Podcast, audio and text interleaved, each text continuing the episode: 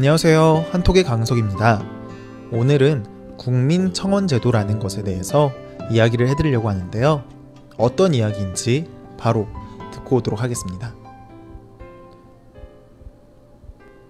청와대 국민청원제도가 화제를 넘어 문화가 되고 있다.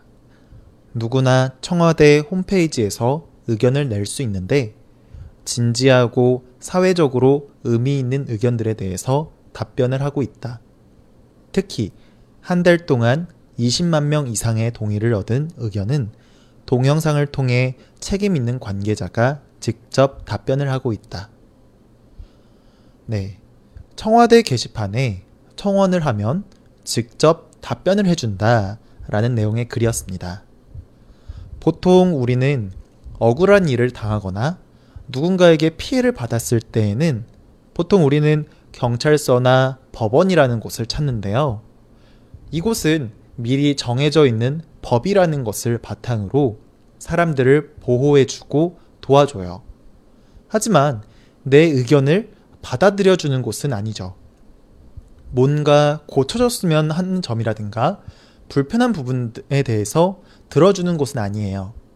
그러면 누가 이러한 의견을 들어줄까요? 바로 법을 직접적으로 활용해서 활동하게끔 하는 사람이나 법을 만드는 사람들이 이러한 의견을 들어줘야 합니다. 심지어 한국에서는 들어주는 것을 넘어서 이들의 의견을 잘 듣게 해주기 위해 선거라는 것을 통해 자신의 의견을 들어줄 수 있는 사람을 뽑습니다. 이들이 바로 대통령과 국회의원이에요.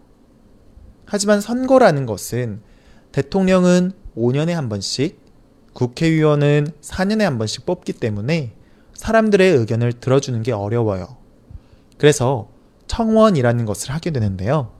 그러니까 쉽게 말하면 청원이란 자신의 의견을 나라에게 알리는 것을 말해요.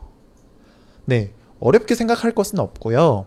쉽게 생각하자면, 어, 옛날에 왕이 있는 시대에도 이러한 청원제도가 있었어요.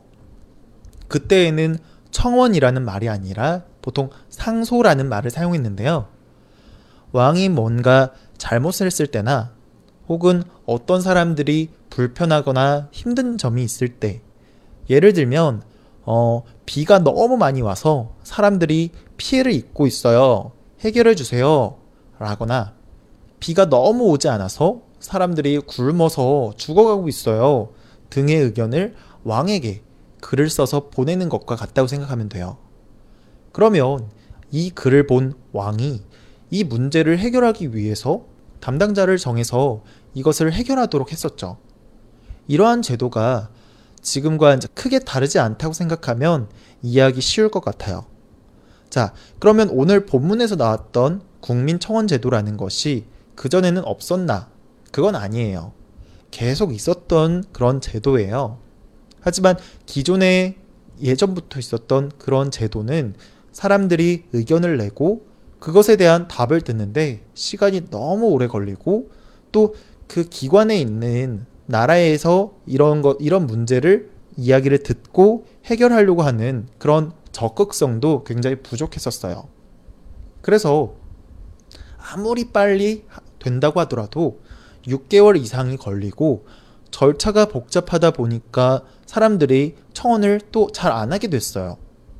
그러다 보니까 4년, 5년에 한 번씩 선거를 할 때 우리의 의견을 들어주고 잘 우리를 우리를 위해서 일해달라라고 사람들을 뽑아줬는데 그것을 제대로 못하는 경우도 있었고 심지어 문제가 실제로 생기기도 했어요.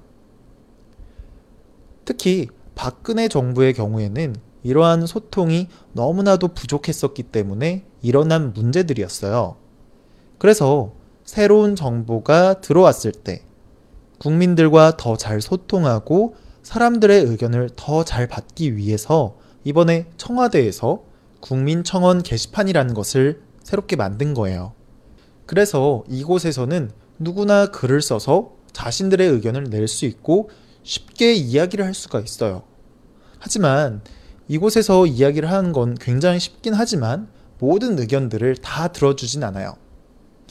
예를 들면 어, 보통 진지하게 뭐 사회적인 문제들에 대해서 특히 사람들의 공감을 얻을 수 있는 그런 문제들에 대해서 답변을 해주고 또 그것을 해결해 주기 위해서 노력하고 있어요. 특히 한 달 동안 20만 명 이상의 사람들이 해당 의견에 그 의견에 동의를 하면 청와대의 담당자가 직접 답변을 해주고 있어요. 그런데 좀 특이한 부분이 뭐냐면 직접 답변을 해준다라는 것이 글로 답변을 하는 것이 아니라 요즘 시대에 맞춰서 SNS를 통해 실시간 방송을 통해서 답변을 해주고 있는 거예요. 그래서 어, 20만 명 이상의 사람들이 이 의견에 동의를 하게 되면 한 달 이내로 소통을 해야만 해요. 그래서 이렇게 답변을 해주고 있는데 사람들의 반응이 굉장히 뜨거워요.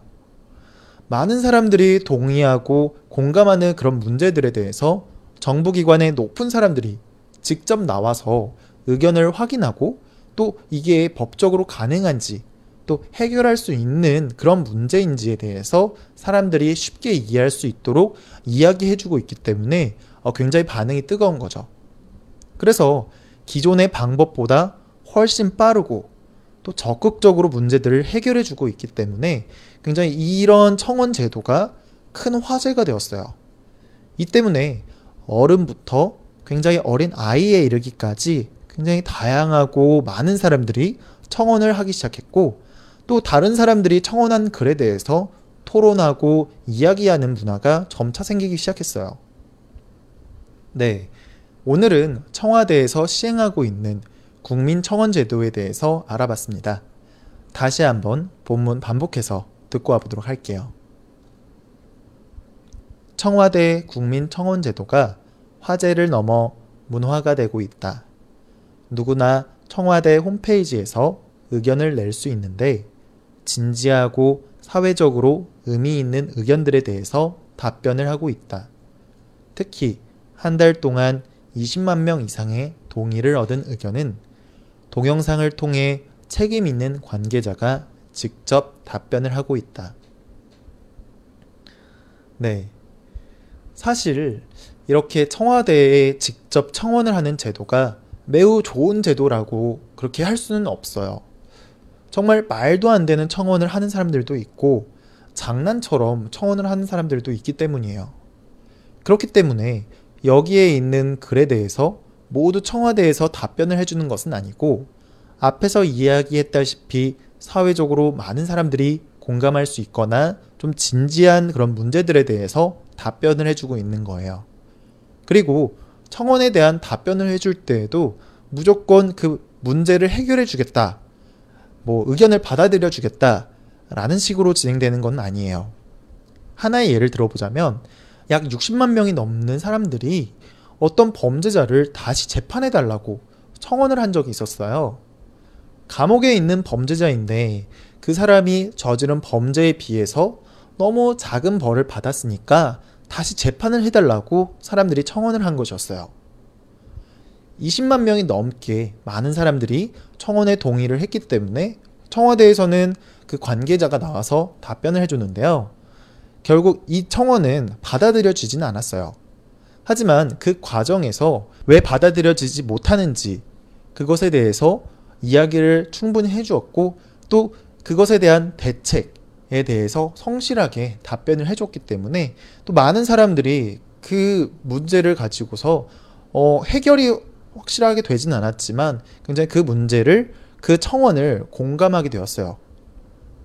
네. 뭐 아직 이게 시작된 지 얼마 되지 않은 제도예요. 그래서 이것뿐만 아니라 사실 어, 굉장히 좀 걱정되는 부분들도 많이 있거든요. 하지만 이전에 워낙에 문제가 있었었던 그런 부분을 이렇게라도 적극적으로 사람들과 소통하려고 하고 이렇게 해결하려고 하는 모습이 좀 좋아 보이는 것 같아요. 네. 오늘 내용도 잘 이해가 됐나요?